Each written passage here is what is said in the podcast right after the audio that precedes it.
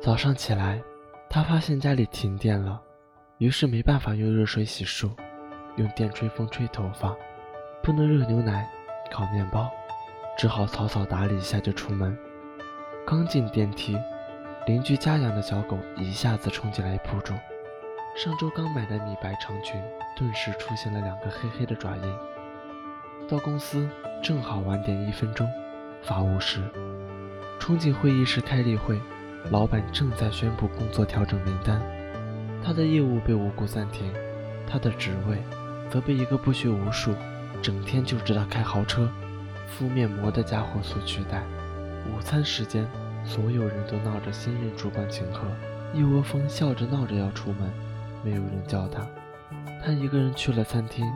刚把一口饭送进嘴里，重要客户打来电话，对方取消了金额最大的一笔订单，年底的奖金泡汤了。他看着面前的午餐，再无半分胃口。刚回到公司，电话响起，妈妈在电话那端哽咽，说姥姥病又重了，可能熬不过这个月。他安慰了妈妈，丝毫不敢提及自己工作变动。只说一定尽快回去看姥姥。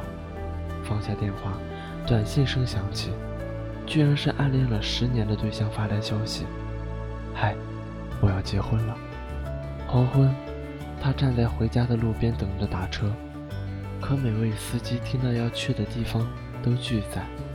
无奈，他踩着高跟鞋，拎着沉重的电脑包，向家的方向走去，脚跟很快磨出了血泡。实在走不动了，太痛了。他蹲下来，缓缓地揉着伤口。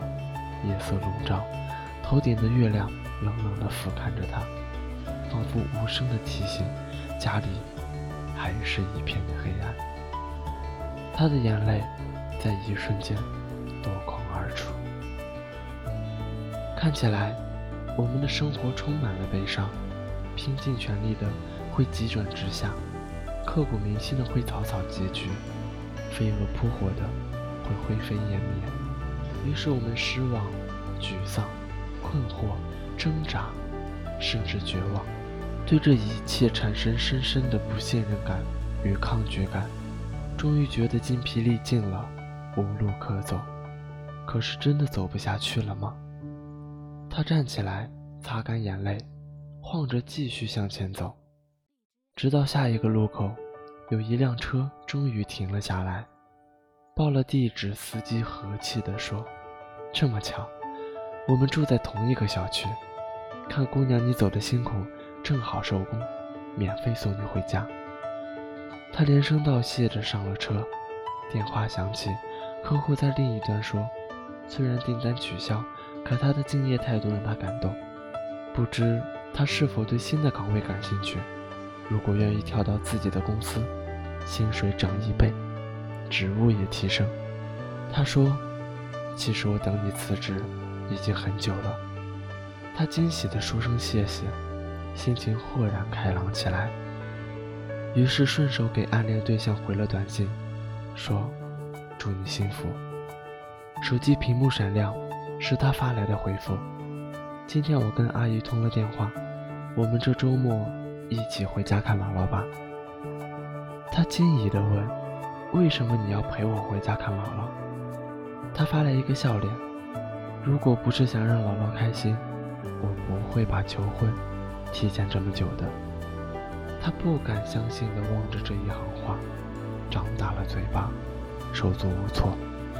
他像是知道他的心事，又发：“我知道，我都知道，我。”喜欢你，他眼圈一下子又红了，心里又轰轰地炸开了几朵烟花，一路抿着嘴笑。回到家，拿出钥匙，邻居家的门先开了。邻居笑眯眯地说：“今天我遛狗回来，发现你家的电闸坏了，就叫我老公帮你修好了。”在他身后，那只小狗探出头来，汪汪两声，欢快地摇着尾巴。他推开家门，一世融融，满面暖意。所有的故事都会有一个答案，所有的答案却未必都如出所愿。重要的是，在最终答案到来之前，你是否耐得住性子，守得住初心，等得到转角的光明，放宽心，坚持住，相信所有的美好都会如约而至。爱有多深，